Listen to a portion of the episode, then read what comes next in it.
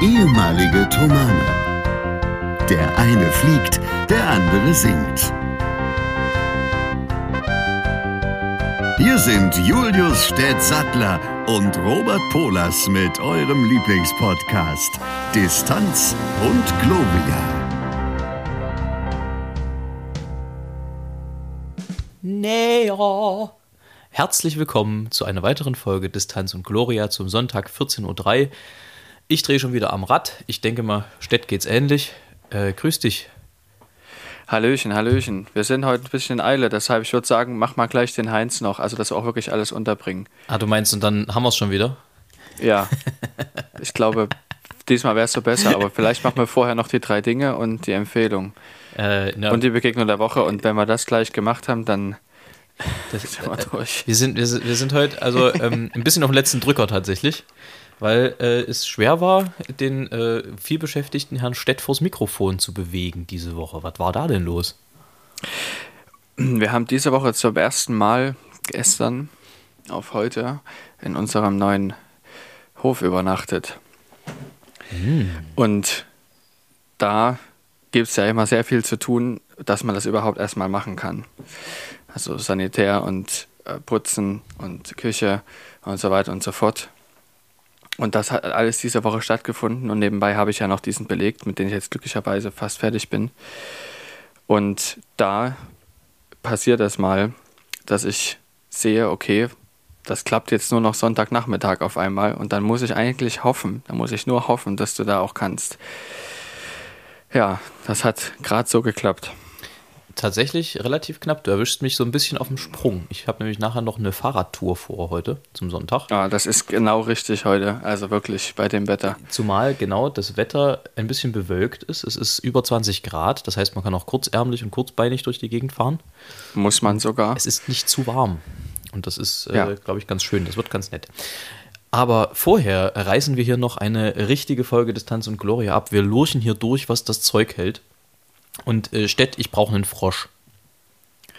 Äh, den kann ich dir besorgen, kein Problem. Aber Hauptsache nicht, dass du ihn der in deinen Hals stecken möchtest. Nein, da möchte ich ihn nicht hin. Rabbit. Stecken. Ähm, nein, nein, ich brauche einen Frosch, denn ich habe ein Fruchtfliegenproblem. Ach so. Hm. Also das Problem ist, dass ähm, ähm, wenn man sich gesund ernähren möchte, man zwangsläufig ja mit Vitaminen in Form von Früchten oder Gemüse zu tun hat bekommt, zu tun bekommt, ist, glaube ich, das richtige Ende für den Anfang des Satzes, aber wer braucht den schon? Und nun hat Obst so das Problem, dass es halt Fruchtfliegen anzieht. Und äh, jetzt äh, kennst du ein nicht chemisches Hausmittel gegen Fruchtfliegen? Ähm, was mein Vater immer ganz gerne macht, aus Versehen. Er schüttet sich abends Apfelscholle ein, mit ein bisschen Wasser verdünnt. Und morgens sind dort etwa 20 Fruchtfliegen drin, wenn er es nicht ausgetrunken hat. Aber die Frage ist ja, waren die auch schon da, bevor er die Apfelscholle hingestellt hat, oder hat er sie damit erst angelockt? Ähm, er lockt sie dorthin. Es ist so, dass sie natürlich nur dann dort kommen, wenn wir sie auch schon äh, überhaupt in der Wohnung hatten. Meine Eltern haben natürlich ja auch ähm, Orangen liegen da. Also haben Orangen und sowas haben die draußen liegen oder Äpfel. Das Schlimmste sind Bananen. Das Schlimmste sind Bananen. Bananen ist am heftigsten, oh, genau. Übel. Ja. Und nur dann, wenn die da draußen lagen, hat das auch geklappt. Da hat mir, aber, den, da hat mir neulich ein, ein, Kollege auch eine schöne, äh, einen schönen Rat gegeben, den fragte ich auch. Das ist auch so ein Ranch-Besitzer. Ähm, der sagte, ein wohl gebräuchliches Hausmittel wäre eine Wasser, Essig, Zucker, Fit-Kombination. Also Spülmittel. Das wollte ich gerade auch noch sagen, genau, ja. Also irgendwas, wo du sie anlockst und dann, wo sie nicht mehr rauskommen. Genau, das, das, genau, das Fit, das äh, sorgt nämlich dafür, dass die Oberflächenspannung nicht mehr so hoch ist. Da gehen die unter, genau. Und dann blubbern die unter. Das ist ganz schön, ganz schön gemein, aber sie hätten ja. sich ja auch eine andere Wohnung zum dort stören suchen können. kannst allerdings auch das Fit sein lassen und eine andere Art und Weise der suchen, womit sie dann nicht mehr rauskommen. Nämlich ein Gefäß, was nach oben hin sich verjüngt. Quasi eine Öffnung hat, aber nach oben hin sich verjüngt. Du meinst ein Gerät, das aussieht wie ich? ja, der war gar nicht so schlecht, der war gut. Knie wie ein 80-Jähriger, aber ein Gesicht wie ein 5-Jähriger. Oh. Und sehr gut. Jetzt ist noch besser. Ja, sehr gut. Ja, ja, ja, ja. Oder tatsächlich auch ähm, einfach der Becher, der sehr hoch ist und unten ist das drin. Dann können die nicht mehr rausklettern. Klingt Dann sinnvoll. kannst du auf das Fit verzichten. Klingt Genau. sehr sinnvoll. Stett, hast du mitgekriegt, dass es Aliens gibt? Ich habe mitgekriegt, dass es Aliens gibt, ja. Ähm, dass Dinge, ähm, dass quasi jetzt ein Bericht rauskam, dass es Dinge gibt, die man nicht erklären kann, ja. Dass das tatsächlich auch von offizieller Stelle aus Amerika kam. Kannst du uns die Dinge technisch erklären, die man dann nicht erklären kann? Nein. Also, um es konkret zu machen, wie es sein kann, dass es äh, fliegende Geräte gibt, die schneller in äh, die Überschallgeschwindigkeit kommen, ohne die Schallmauer zum Brechen zu bringen, zumindest hörbar, äh, als alles, was wir sonst auf der Erde haben? Nee, also ich muss auch ehrlich gesagt zugeben, dass ich mich mit diesen ganzen Überschallgeschichten auch gar nicht auskenne. Und es mich auch langweilt, ehrlich gesagt. Also es ist nicht so, dass es mich so langweilt von wegen, ähm, ich finde das uninteressant, sondern mich damit richtig zu befassen. Da befasse ich mich lieber mit anderen Dingen richtig. Aber ist das nicht, also gerade für dich als Luft- und Raumfahrttechniker, äh, auch durchaus eine spannende Frage, wie das sein kann? Auf jeden Fall. Also ich interessiere mich schon dafür, was außerhalb von unseren von unserer Erde stattfindet insgesamt, aber ich verstehe es halt nicht so gut, weil ich das ja nicht gelernt habe, sondern eher Luftfahrt. Ich habe nur eine einzige Vorlesung zu Raumfahrtsystemen gehabt, die ich unwahrscheinlich spannend fand, aber das hat nur, wenn überhaupt, an der Oberfläche gekratzt. Das hat sie eher poliert. Ähm, Und da ging es, in, der- in der Vorlesung ging es dann eher um, um äh, Essen und Trinken im, im All. Ja. ja. Und Naja, naja, es ging vielmehr um, was man überhaupt, was die Menschheit im All macht. Und Ach so. wie man die Rakete überhaupt erstmal in, in, in den Orbit bekommt, so ganz oberflächlich. Ähm, das, was, oder das, was die Menschheit überall macht, egal wo sie ist, ist defekieren. Müll. Das ist ganz klar. So. Aber äh, ja. Ähm, also, also, ich, äh, genau, also ja. was wir dann noch so gemacht haben, ist zum Beispiel auch zu wissen, okay, warum, wie schaffen wir das denn, dass der Satellit direkt immer über demselben Punkt auf der Erde ist? Wie hoch muss der da sein? Solche Sachen kann man ausrechnen. 36.000 Kilometer übrigens. Und was es für Missionen gibt zum Saturn oder aus dem Sonnensystem heraus, wie man das ausrechnen kann. Ganz, ganz ideal, bloß ohne irgendwelche Störmomente. Und dann auch noch einmal unser Sonnensystem. Das haben wir auch gehabt. Also ich weiß nicht, ob ich, der, ob ich der Einzige bin, der das Wort Mission irgendwie immer mit Computerspielen verbindet. Aber ja, da sehe ich immer irgendwelche Aufträge, die man früher in irgendwelchen Computerspielen zu erledigen hatte. Ich möchte noch einen Punkt zu, zu den äh, Überschallflügen erzählen. Es ist wirklich die, die Aerodynamik dieser Flieger, der Flugzeuge verändert sich grundlegend, sobald du auch nur in die Nähe vom Überschall kommst. Also schon bei normalen Verkehrsflugzeugen bist du ja sehr, sehr nah am Überschall. Na, Überschall ist doch deshalb ist- 1200 km/h oder sowas? Das hängt von der Temperatur ab und was du für ein Gas hast oder was du für einen Stoff hast, wo die Schallgeschwindigkeit tatsächlich liegt. Und deshalb kannst du dir vorstellen, je schneller das wird und je höher der Druck ist, desto ver- verändert sich die Temperatur und deshalb wird auch die Schallgeschwindigkeit anders. Und das verändert sich ja über dem Flugzeug, über dem Flügel die ganze Zeit, weil der ja gewölbt ist. Und deshalb wird das sehr, sehr schnell sehr kompliziert.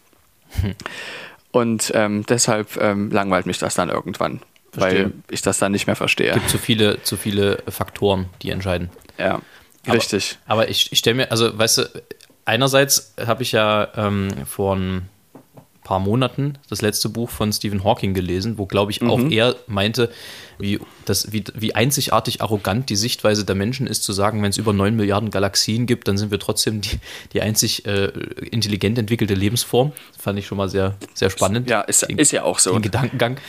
Ähm, aber dann fände fänd ich halt auch, äh, mal, mal angenommen, das ist jetzt also wirklich ein, ein Alienschiff gewesen oder ein, ein nicht erklärbares extraterrestrisches äh, Gedöns. Objekt. Was, was, was wäre die Motivation gewesen? Also sind die an der Milchstraße falsch abgebogen? Weil die Wahrscheinlichkeit, dass die auf demselben Intelligenzlevel sind wie wir, ist ja relativ gering. Denn erstens hätten sie sonst diese, diese Entwicklungen nicht und zweitens, ne, und überhaupt. Und dann ist doch die Frage, also entweder, ja, keine Ahnung, sind die äh, an der Milchstraße, sind die mit dem Navi vom, von VW geflogen? Ich weiß es nicht, das ist genauso zuverlässig. Oder ähm, was war die Motivation, auf die Erde zu kommen? Mal zu schauen, äh, was hier so abgeht. Vielleicht ist denen noch der Fisch ausgegangen bei sich, wer weiß. Aber äh, so, so, so die Gedankengänge dahinter irgendwie finde ich ganz interessant. Was könnte die Motivation gewesen Ich sein? denke, ich denke, dass Sie mitbekommen haben, dass Amakot am Freitag ein Konzert live in der Thomaskirche gegeben hat und dass Sie da mal vorbeischauen wollten, ob das wirklich stattfindet. das könnte natürlich sein, ja. Das ist richtig. Auch, Ja. Das war so, das war echt schön. Und ich finde es auch schön, dass du das gerade ansprichst. Ich habe keine andere äh, Erklärung dafür gehabt, weil es ist spannend, sich darüber Gedanken zu machen, warum jemand vorbeischaut. Aber es ist letztlich völlig irrelevant. Ja, ich meine ganz ehrlich, also invasorisch kann das nicht gewesen sein, weil so Denn wenn es so ist, dann haben wir eh keine Chance. Das ist das eine, aber selbst wenn es invasorisch hätte sein sollen, dann hätten die ja ganz fix festgestellt, ne, die Menschen, die rocken die Erde so runter, das lohnt sich eh nicht mehr. Eben. Ähm, aber es ist witzig, wie der Mensch im Verhältnis zu ganz vielen anderen Lebewesen eigentlich das Dümmste von allen ist. Weil ähm, jeder Symbiont ist schlauer als wir, wenn man es mal nüchtern betrachtet. Symbiosen eingeht, meinst du? Oder wie? Naja, jeder Symbiont, der es schafft, in, in Einklang mit seinem Wirt zu leben, oder mit seinem, mit seinem äh, Gegensymbionten sozusagen, ist schlauer als der Mensch, der sich im Prinzip verhält. Und das ist ein Zitat aus Matrix, ja. Also den Film, ich weiß gar nicht, ich glaube, der erste ist 99 oder so rausgekommen. Ja. Der Mensch verhält sich im Prinzip Oder wie, so. wie ein Virus. Der grast die Landschaft ab, bis sie tot ist und geht dann weiter. Parasitär eigentlich. Also eher wie ein Parasit, ja klar, Ja. nicht wie ein Virus, wie ein Parasit. Und Ähm. es ist, ich meine, wenn du es wenn global betrachtest, ist das so. Allerdings sind wir am Ende auch, wie sagst du die? Symbiote? Symbionten, ja, weil wir ja auch anderthalb Kilo Bakterienmasse beispielsweise in unserem Körper haben, die ohne uns nicht leben kann und andersrum auch nicht. Nein, aber ich meine mal so rein von dem, wie wir mit unserem Lebensraum umgehen. Ach so, ja. Also Mhm. nur, nur, da, nur daher. Nur, nur daher. Also Ja. was das angeht, verhalten wir uns wirklich wie eines der dümmsten Wesen auf der Erde, finde ich. Aber egal. Das ist ein, wieder ein Thema für eine ganz andere Sache. Und auch vielleicht für andere Podcasts. Wahrscheinlich auch das, ja. Ja. Aber weil du es angesprochen hast, äh, wir hatten tatsächlich ein sehr schönes Konzert am Freitag und das, also ähm, jetzt diese ersten Konzerte mit Publikum wieder zu erleben, das hatte ich sowas ähnliches, hatte ich ja aus Schaffhausen schon berichtet. Das hat was total, ja, magisches klingt immer gleich so nach Disney, aber es ist, äh, es ist wirklich so, weil du merkst einerseits als Künstler, wie, wie sehr dich das bewegt. Also es gab die ein oder andere Stelle, wo ich bei Kollegen von mir, ich bin ja zum Glück nicht ganz so nah am Wasser gebaut, zumindest nicht während ich singe, äh, dann doch das ein oder andere Tränenflüssigkeitchen glänzte im Auge. Ähm, Das ist doch wunderschön. ja, ist bloß beim Singen ein bisschen umständlich, weil Hm. das sorgt dafür, dass immer alles läuft, wenn du anfängst zu, zu heulen. Deswegen bin ich ganz froh, dass mir das beim Singen relativ selten passiert. Ähm, au außer in der Anekdote, von der ich schon mal erzählte. Da waren, aber, ja. da waren aber Tigerbalsam und Olbers-Tropfen mit im Spiel. Das zählt nicht. ähm, und andererseits halt auch beim Publikum diese, diese absolute Dankbarkeit zu sehen, dass es wieder Kultur gibt. Es ist, also das war so, so ein bewegender Moment, irgendwie das, das ähm, ja, wahrzunehmen. Einerseits als Künstler und eben andererseits auch die Perspektive aus dem Publikum gespiegelt zu bekommen, wie, wie schön das ist, eben nicht mehr aus der Konserve über einen Livestream irgendwas zu hören, sondern eben wirklich wieder live vor Ort mit Live-Musikern und äh, Live-Schauplatz. Mit Hörplatz. echten Herzschlägen. Mit, e- ja, mit echten Herzschlägen. Das ist schön. Äh, Ich habe dann äh, im Nachhinein gesagt, es ist schön, wieder ein Konzert mit echten Menschen zu haben, ähm, was für Erheiterung sorgt, aber im Nachgang ist es genau das. Also dieses, dieses Singen für Kameras und Kameramänner und Kamerafrauen ist wirklich wahnsinnig anstrengend auf Dauer. Also so privilegiert man war, dass, das- dass man sowas überhaupt machen durfte, aber das, ähm, also das ersetzt einfach dieses Live-Erlebnis für beide Seiten null. Ich möchte hier an der Stelle auch betonen, dass Robert Poller sich nicht aufregt darüber, sondern dass er das einfach nur ankündigt, dass er das nur sagt. Dass es was viel, viel Besseres ist als Kamera, in die Kamera singen. Ja, nein, ich, also ich reg mich tatsächlich darüber nicht auf, weil ich wirklich eine, auch eine tiefe Dankbarkeit spüre, dass wir die Chance gekriegt haben, überhaupt stattfinden zu dürfen in irgendeiner Form. Das hast du ja- Viele andere Ja. eben nicht durften. Also das kann ich schon durchaus einordnen. Aber Auf jeden Fall, nichtsdestotrotz, das hast du ja auch immer gesagt. Also, dass das. nichtsdestotrotz das Interagieren mit dem Publikum, diese unmittelbare Rück, äh, Rückmeldung, die du bekommst. Und es ist ja, also der Zauber einer vollen Kirche, ich meine, nun war sie nicht ganz voll, aber wir durften, glaube ich, in, immerhin äh, 300 oder 400 Leute reinlassen. Äh, dieser Das Zauber schon- einer vollen Kirche, die mucksmäuschenstill ist, ist ein ganz anderer als der Zauber einer leeren Kirche, die mucksmäuschenstill ist. Ich finde, das ist wirklich, das ist, bringt das ziemlich genau auf den Punkt. Nicht nur, dass man Menschen hört, sondern dass man Menschen schweigen nicht hört. Genau. Ja? Das, ist, das ist was ganz Besonderes, weil man sich dann in dem Moment überlegen muss, dass da 400 Leute, 300 Leute sitzen. Keiner hat denen gesagt, ihr müsst jetzt leise sein. Es ist irgendwie klar und sie sind alle gemeinsam leise. Obwohl diese Leute ganz unterschiedliche Berufe haben, in ganz unterschiedlichen Lebensstandard und auch was den Wohlstand betrifft, sehr unterschiedlich unterwegs sind. Das und auch ein ganz aus ganz vielen verschiedenen, genau, Gesellschaftsgeschichten und sie machen in dem Moment trotzdem alles Gleiche. Und auch einen ganz Schweigen. unterschiedlichen Antrieb, warum man ins Konzert geht übrigens. Ja. Also Richtig. es, die Motivation kann ja durchaus unterschiedlich sein, warum ich ein Konzert besuche. Aber nichtsdestotrotz eint die Leute dann am Ende das, das Hören der Musik. Und das ist irgendwie ein tolles Was Gefühl. jeder, ja. Ja. Das tut ja auch jeder auf seine eigene Art und Weise, Ja. ähm, das zu genießen. Aber am Ende tut man es gemeinsam. Und was mir mal jemand gesagt hat, nachdem ich schon relativ fortgeschritten im Chor war, so 10., 11. Klasse, hat mal jemand zu mir gesagt, das, was er da tut, ist eigentlich insofern besonders, dass die Leute, es war jemand, der vorne am Eingang war und Einlass und Auslass macht, ähm, dass die Leute ganz, ganz unterschiedlich reinkommen, so richtig äh, in die Kirche reinkommen, so aus verschiedenen Antrieben, mit unterschiedlicher Mimik, mit teilweise mit Schmerz im Gesicht und so weiter und so fort. Und manche mit sehr viel Freude, manche reden sehr viel. Und wenn die rausgehen, kannst du eine relativ glückliche Masse erleben, die mit zumindest für ein paar Minuten das gleiche Gefühl eint. Und das ist schon sehr was sehr besonders, wenn man sich das nochmal auf der Zunge zergehen lässt. Darüber habe ich sehr viel nachgedacht. Ja, das zum einen und zum anderen habe ich auch wieder erlebt, ich glaube, ich habe letzte Folge das zitiert, was wir damals im, äh, immer im Chor eingebläut bekommen haben. Wir sind nichts Besonderes, sondern wir tun nur was Besonderes. Und, dieses Besondere, Äh, das hat man mir da erklärt. Und dieses, aber dieses Gefühl, ähm, auf der Bühne zu stehen und auch die Reaktion der Leute zu sehen, das war tatsächlich das, wo du das Gefühl oder wo ich das Gefühl wieder bekommen habe, ja, ich tue hier was Besonderes. Und ähm, das ist was, was mich total erfüllt, das tun zu dürfen und das auch in der Form tun zu dürfen. Das freut mich wirklich sehr. Das kann ich dir sagen, es freut mich von ganzem Herzen. Herrlich. Und ich hoffe, dass das sehr bald auch für viele andere wieder möglich sein wird. Davon wollen wir mal schwer ausgehen. Nachdem Ja. Die, Inte äh, die Intendenz, wollte ich schon sagen, die, die Inzidenz sich so langsam. Eure Intendenz. ja, eure Intendenz sich so langsam ausnullt, hoffentlich. Schauen wir mal. Ähm, Stett, äh, was ist so, wenn du, wenn du an Zeitangaben denkst, eine, so eine typische sächsische Antwort? Ja, es ist kurz vor. Ja, das, nee, ich meine aber so, so, wenn der Zeitraum nicht ganz klar ist, eher so Pi mal Daumen angegeben wird. Ähm, zum Beispiel, wenn, Also zum Beispiel, wenn du, dein, wenn du deinen Vater früher im Auto an der Ostsee gefragt hast, wie lange fahren wir noch, was war dann so eine klassische Antwort? also ich muss ja sagen, meine Mama hat immer gesagt, bis wir da sind. Ähm, und das ist natürlich höchst unzufriedenstellend, aber ich glaube, ich weiß, worauf du hinaus möchtest. Nämlich das, was im Chor immer gesagt wurde. Na? Stunde anderthalb. Ja, auf jeden Fall. Das wurde immer gesagt. Und äh, Stunde anderthalb. das, das lege ich hiermit jetzt als Folgentitel fest. ja, Stunde Das wollte ich eigentlich letzte Das Woche schon gut. besprechen, aber Stunde anderthalb ist einfach, vor allem als ein Wort geschrieben. Ja, Stunde anderthalb. Wie lange fahren Das wir fand noch? ich großartig. Stunde anderthalb.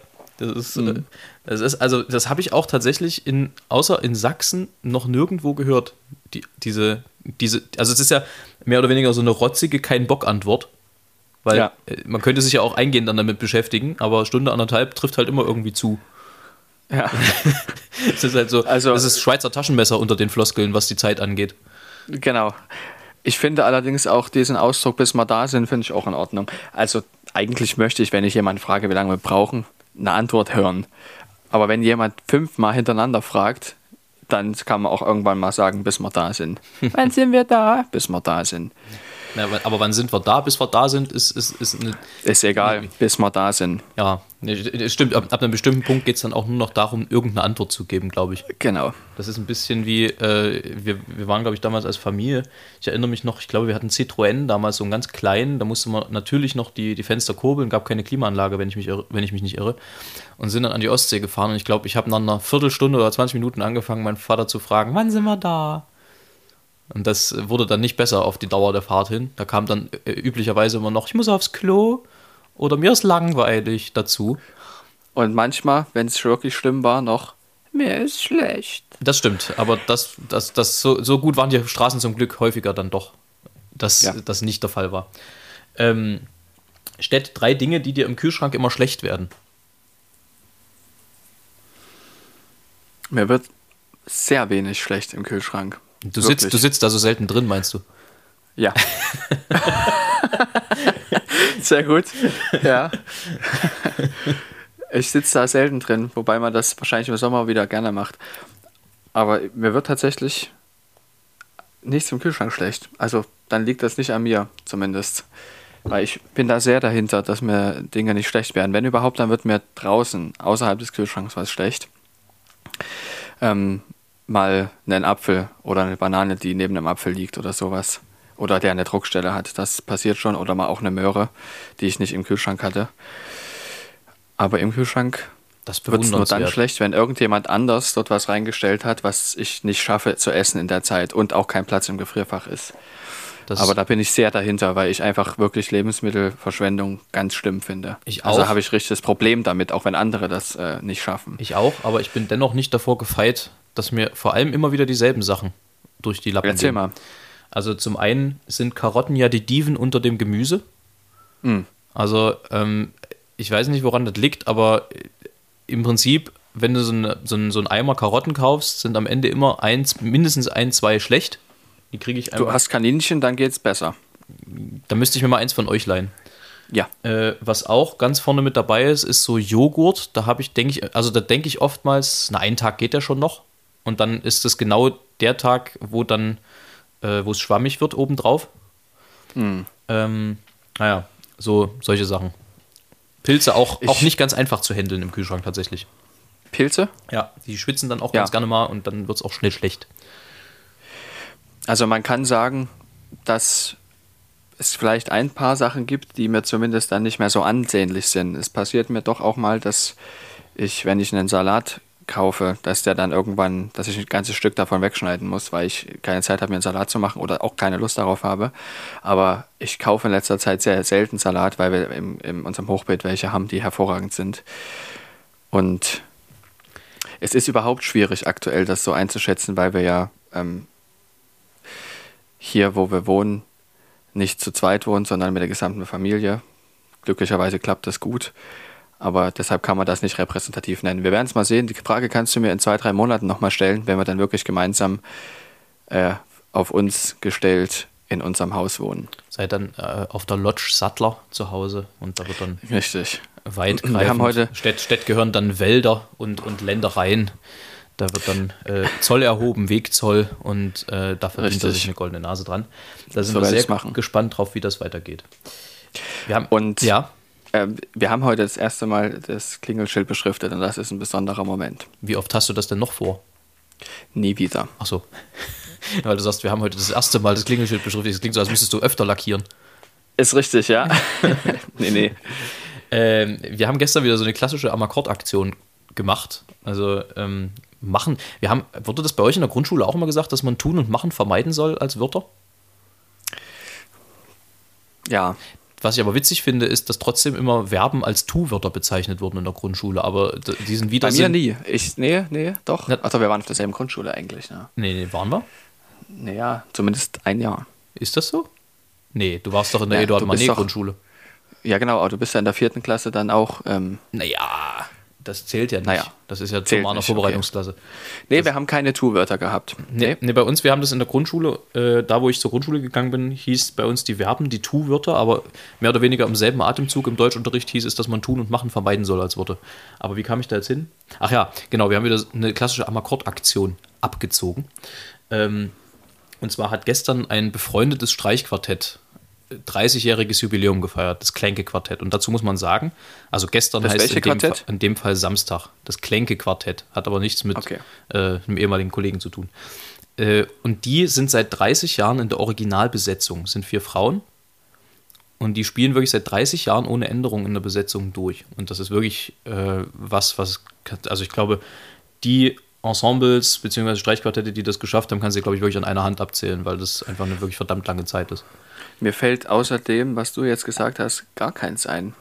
Was ich seit seiner, seit seiner, ähm, also mir fällt jetzt wirklich keins ein, was noch keinen Besetzungswechsel hatte. Ja, äh, weiß ich jetzt nicht, das müssen wir mal recherchieren.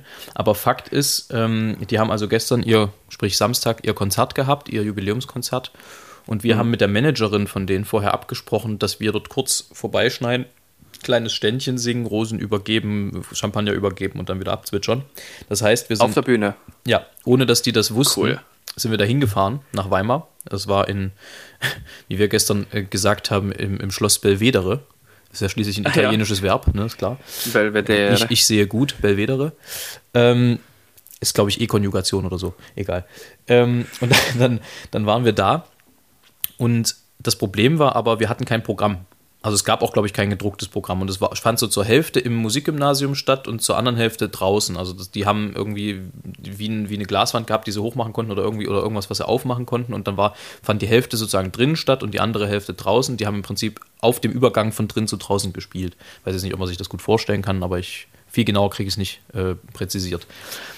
Und das, wie gesagt, das Problem war, die haben drei Stücke gespielt, davon ein Streichquartett von Tschaikowski, was so ungefähr eine halbe Stunde lang ist.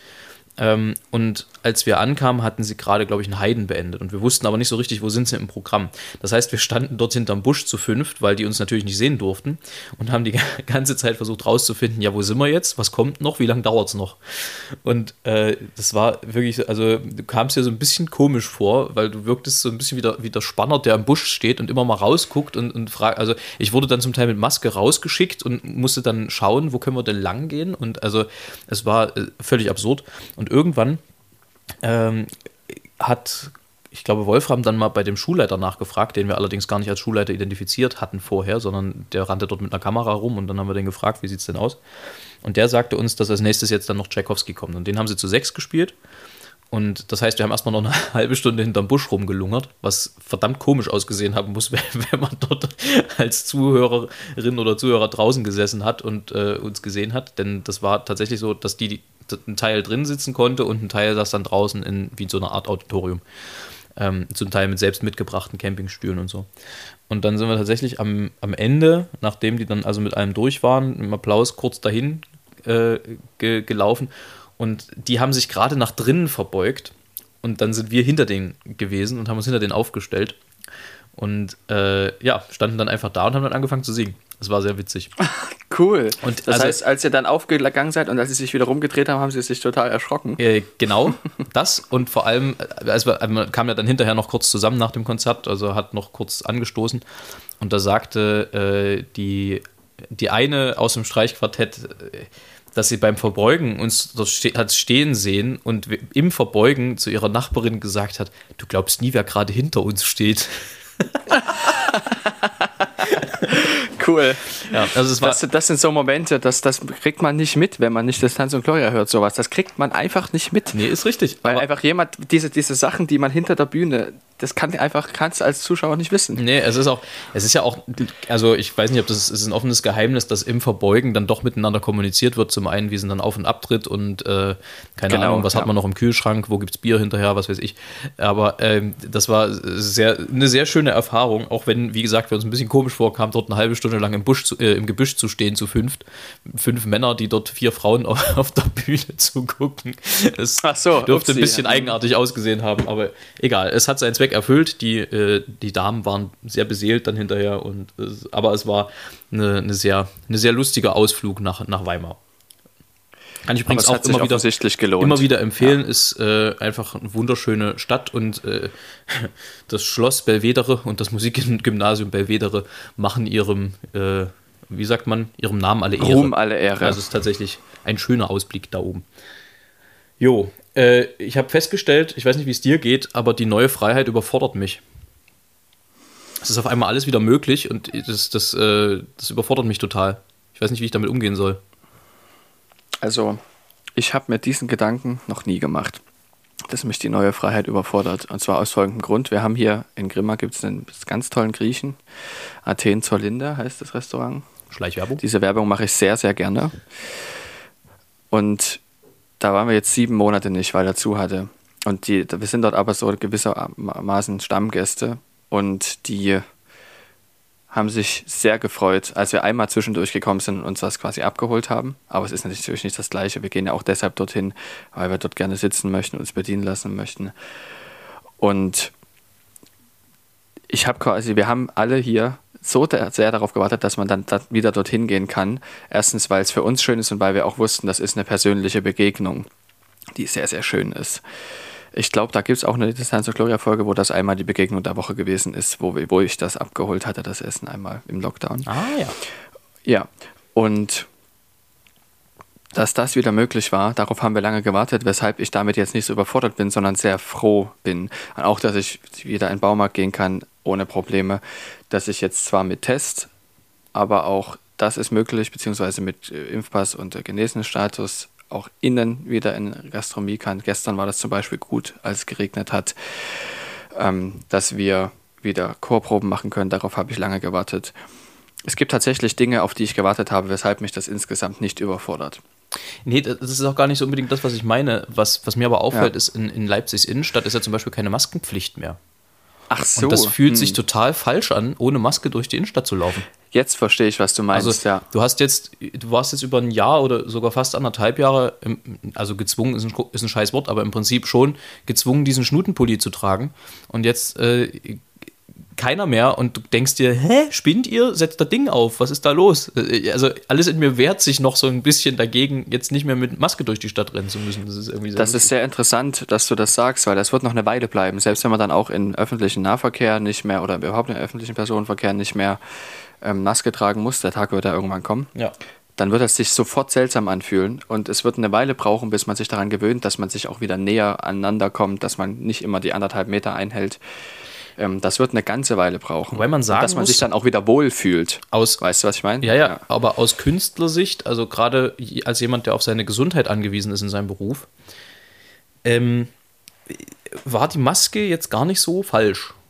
Also ich glaube, ich hab, hatte einen Schnupfen in den anderthalb Jahren Corona, die es jetzt fast hat. Und ansonsten. Ja, ich war tatsächlich krank auch zwischendurch. Also, aber, also, aber das kann man sich ja überall einfangen. Ja, nee, also man kann sich auch verkühlen oder so, aber ja. dieses direkte Anstecken durch Hand geben oder die schöne sogenannte Schmierinfektion, das ist ja immer ja. so ein ekliges Wort irgendwie, ähm, das, das hat halt einfach irgendwie nicht so richtig stattgefunden. Und auch so Tröpfchen sind wohl nicht so durch die Gegend geflogen. Egal. Nicht so sehr, richtig, ja. Aber es, es gibt trotzdem die Art, die, die Hygiene, die wir jetzt haben, die ist insofern für Normalbedingungen zu sehr, weil es, es, ist, es gibt tatsächlich ähm, Nachweise dafür, dass in Ländern, in denen der Hygienestandard sehr, sehr hoch ist, mehr Volkskrankheiten wie Allergien und sowas auftreten. Nee, das ist gar nicht der Punkt, aber ich finde, ja. ich finde es zum Beispiel interessant, dass ähm, in anderen Kulturkreisen, wie in Asien zum Beispiel, es selbstverständlich ist, dass wenn jemand einen Schnupfen hat oder eine Grippe ja. oder was weiß ich, dass der mit Maske in, äh, in die Bahn steigt. Einfach auch um andere ja. zu schützen. Und das fände ich eigentlich ganz cool, wenn das beibehalten werden würde insgesamt auf jeden Fall diese Solidarität gegenüber den anderen aus der Gesundheitssicht, dass wenn ich sehe, okay, ich bin krank, dann gehe ich halt nicht noch eine Woche auf Arbeit, sondern bleib wirklich zu Hause, um niemanden anzustecken. Entweder das oder eben wirklich Schutzmaßnahmen treffen, damit die anderen sich nicht anstecken. Ja. Wie auch immer. Und es ist ja dann auch nicht mehr komisch, weil man jeder hat mal eine Maske getragen. Wenn man quasi vor drei Jahren ein bisschen krank ist und eine Maske auf Arbeit trägt, dann hätten einen alle angeguckt. Ja. Aber heute wird man das besser verstehen, warum das so ist. So ist es. Stett. Eigentlich keine schlechte Idee. Frage. Ja. Ohne welche Dinge würdest du am Morgen nicht funktionieren? Wir hatten heute schon drei Dinge. Deswegen habe ich ja nicht ohne welche drei Dinge, sondern ohne welche Dinge gefragt. Robert Polos führt eine neue Kategorie ein. Mhm. Ohne welche Dinge? Das klingt Anzahl aber, X. Das klingt aber grammatikalisch schon wieder komisch. Ohne welche Dinge? Mit, mit, mit ohne oder eher? Ohne, ohne so welche Dinge. Ohne so welche, ja. alles klar. Schönen Gruß an unsere DeutschlehrerInnen. Aber auch an die okay. draußen. Auch an alle. Ja. ja. Jetzt du. Ich morgens nicht klarkommen würde. Ja. Ich muss irgendwann duschen. Und zwar nicht erst um 15 Uhr, das ist, kommt nur ganz selten vor. Aber wenn ich den Tag richtig starte, dann einmal duschen, wenigstens kurz rausgehen und das habe ich tatsächlich auch, als ich noch ich in der Stadt gewohnt habe, auch gemacht. Auch im Hochhaus und so, einmal raus. Und dann erst kann der Tag losgehen. Und das habe ich, als ich in der Stadt gewohnt habe, oft auch dadurch gehabt, dass ich dann ähm, Fahrrad gefahren bin auf Arbeit und die Uni oder in die Flugschule. Und Zähneputzen natürlich solche ganzen Sachen. solche Sachen wie Kaffee zum Beispiel, darauf kann ich verzichten, aber ich brauche ein warmes Getränk morgens. Das kann auch Tee sein oder einfach nur tatsächlich irgendwas anderes Warmes. Warme Cola. Warme Cola, warmes Bier, alles möglich. Ja. Ich denke, das sind so die wichtigen. Ich muss frühstücken. Ich muss auf jeden Fall frühstücken. Das ist lustig, das muss ich wiederum nicht. Ja. Also äh, bei Das ist, gibt es Unterschiede, ja. Manche möchten das. Ich, ich muss was essen, es geht nicht Ich anders. glaube, durch die Chorsozial so, so, äh, durch die Chorvergangenheit. Ähm, kleine, kleine Probleme heute beim Sprechen.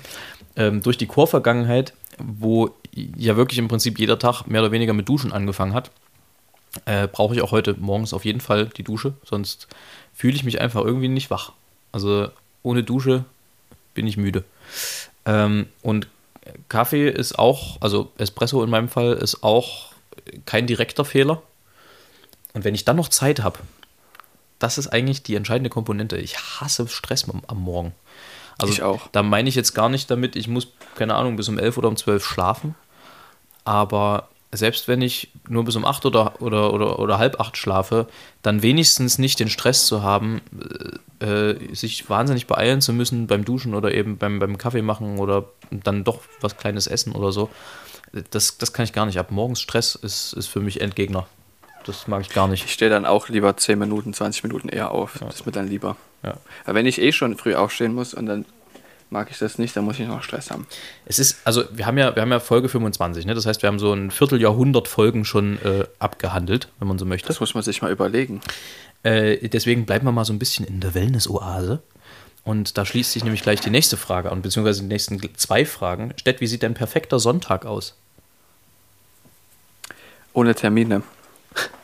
Das geht so, das geht so ein bisschen in die Harald Junke-Richtung, ne? Ach so, ja, genau. Perfekter Tag ist keine Termine und leicht einsitzen. Richtig. Ein perfekter Sonntag beginnt bei mir mit Sonne und Sagte der Name nicht schon. eher als um 8. Ah, ja. Und mal wirklich ohne Wecker aufzuwachen, dann schön Frühstück zu machen, Zeit mit meiner Frau zu haben. Und sie hat auch frei, das ist auch wichtig für einen perfekten Sonntag. Aber wenn sie halt nicht frei hat, dann ist es ebenso kein Problem. Muss ich jetzt sagen, weil sie uns auch zuhört.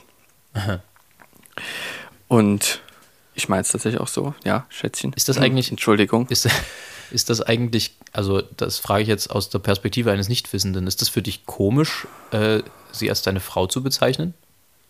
Immer noch, ja. Ja, ungewohnt, ne? Das ist ungewohnt. Kann ich mir vorstellen. Okay, weiter. Ja. Aber es ist schön. Und ich würde sie übrigens niemals Schätzchen nennen, keinesfalls. Aber mich. Weil ich das gerade gesagt habe. Dich ja. Ja, das möchte ich doch meinen. Und auf jeden Fall. Das gehört eigentlich dazu, dass ich wirklich Zeit auch mit ihr verbringen kann, mit meiner Familie. Und dann irgendwann relativ früh ins Bett gehen zu können. Und im besten Fall gehört für mich auch zu dem perfekten Sonntag, dass ich nicht gleich am Montag wieder halb sechs raus muss. Dass ich das quasi auch, dass ich den Sonntag auch genießen kann, in dem Wissen, okay, der Montag ist entspannt. Er ist zwar Arbeitstag, aber er ist entspannt. Sehr gut. Du hast quasi Ja. fächerübergreifend gedacht. Also ja, in dem Fall ist so. Ich, ich, ich finde den Samstag auch schöner als den Sonntag, ehrlich gesagt. Am Sonntag ist, bist du quasi schon im Montag drin. das äh, er, ergibt Sinn irgendwie. Aber bei dir ist ja Sonntag meistens Arbeitstag, nicht wahr? Ja, also, aber das kann durchaus auch, also jetzt vielleicht, ja, weiß ich nicht. Also perfekter Sonntag kann durchaus auch mit einem Konzert zusammenhängen.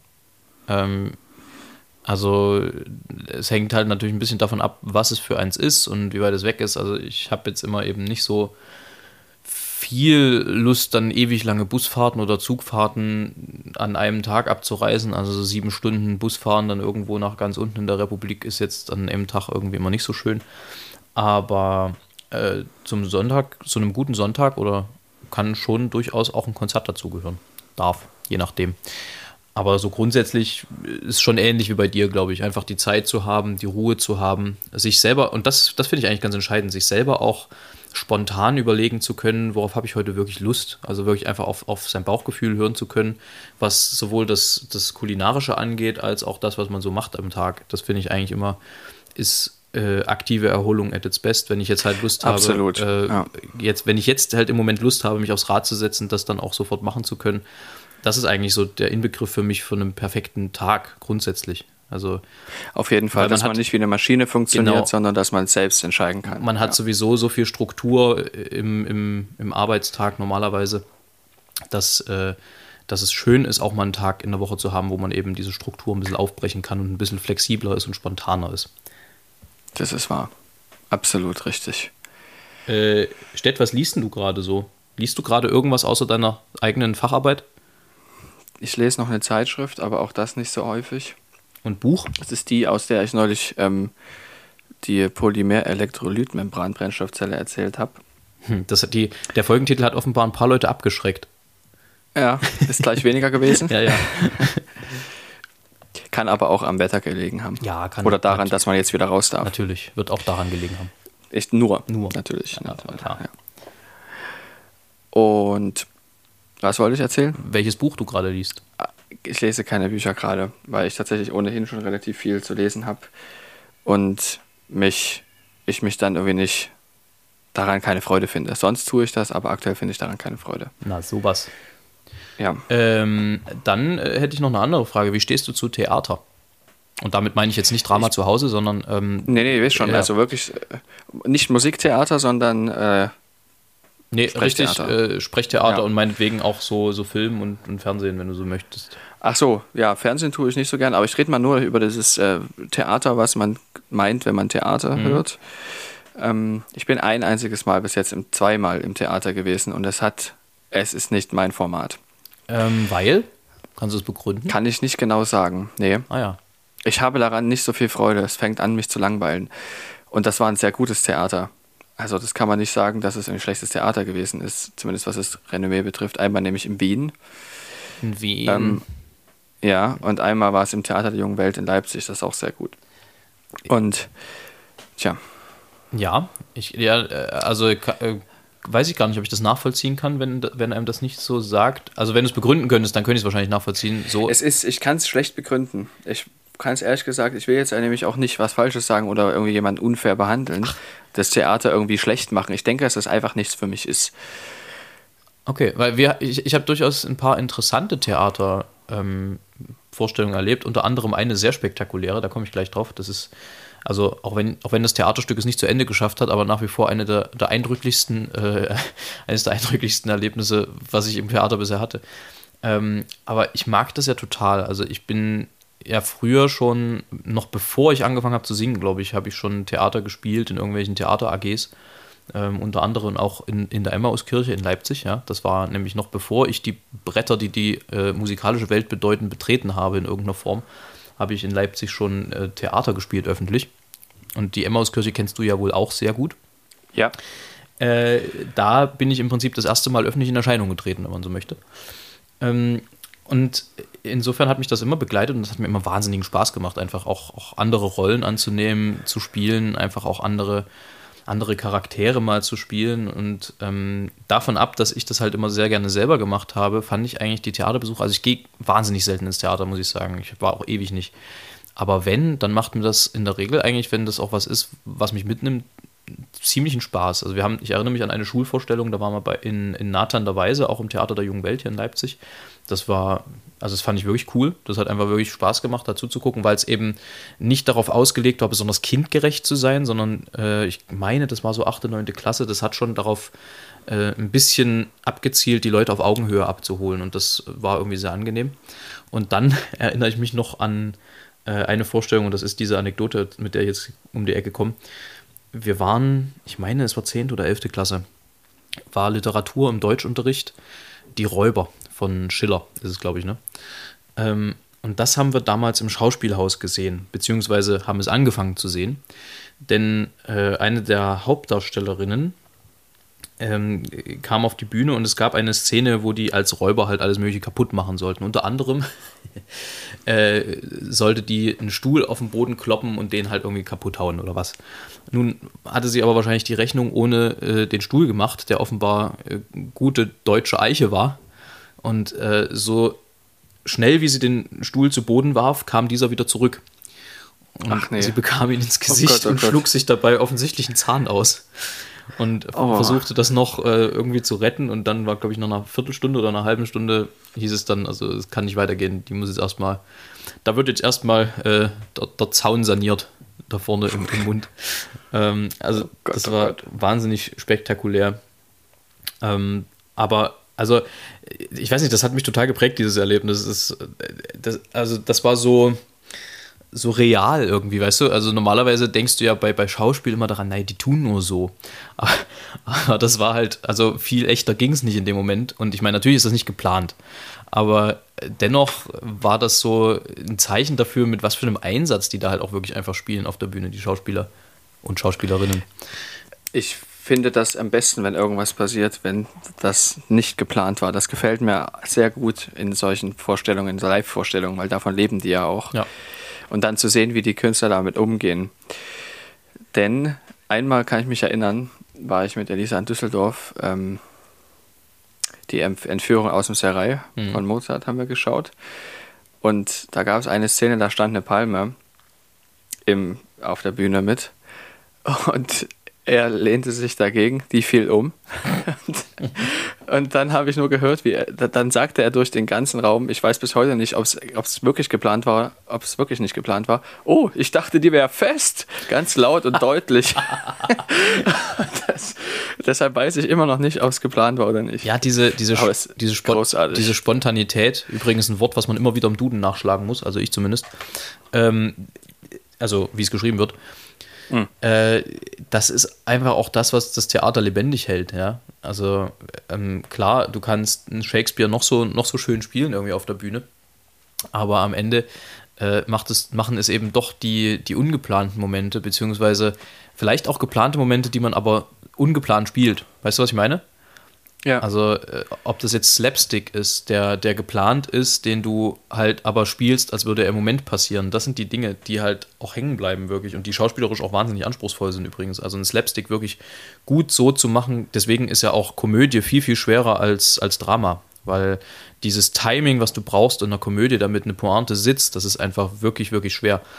Ähm, das, das nötigt mir halt einfach riesigen Respekt ab, weil das einfach, ähm, da, da ist dann wirklich, finde ich, daran sieht man gutes Schauspiel. Und Man möchte, ich möchte kurz noch ergänzen, was Slapstick ist. Das ist also, vielleicht ergänzt du es ganz kurz. ja, letztendlich, Das ist der Begriff. letztendlich äh, ist das, äh, ja, wie beschreibt man das? Wie würdest du es beschreiben? Also ich würde es beschreiben, dass du quasi mit Absicht ein versehentliches Stolpern herbeiführst. Ja, also im Prinzip genau. Äh, im Prinzip so, so Sachen, die manchmal ein bisschen plump wirken, wenn sie nicht gut gemacht sind. Ja, keine Ahnung, da geht zum Beispiel der Kellner äh, mit dem Tablett auf, auf dem Arm und im Prinzip siehst du schon kommen, dass er stolpert und genau das passiert. Aber äh, guter Slapstick, finde ich, ist dann eben, wenn, wenn, wenn der so stolpert, dass du eben das Gefühl hast, es erwischt dich an der Stelle, wo du gerade nicht damit gerechnet hast. Ähm, das ist, äh, also sowas, äh, weiß ich jetzt nicht, ob das genau die Definition ist, das müsste man nochmal gucken, da versteigen wir uns jetzt gerade. Aber ich, wir wissen jetzt zumindest, was gemeint Ja. war. Und umso glücklicher war ich, da ich so ein bisschen auch diese schauspielerische Leidenschaft ja schon immer so ein bisschen in mir habe, dass ich äh, vor kurzem für ein befreundetes Ensemble vor der Kamera stehen durfte. Und wir haben Das ein, äh, habe ich auch gesehen. ein Musikvideo im gedreht. Internet. Genau. Und ich bin sehr gespannt, was dabei rauskommt. Liebe Grüße an VoiceMate, von denen ich auch weiß, dass einige unseren Podcast hören.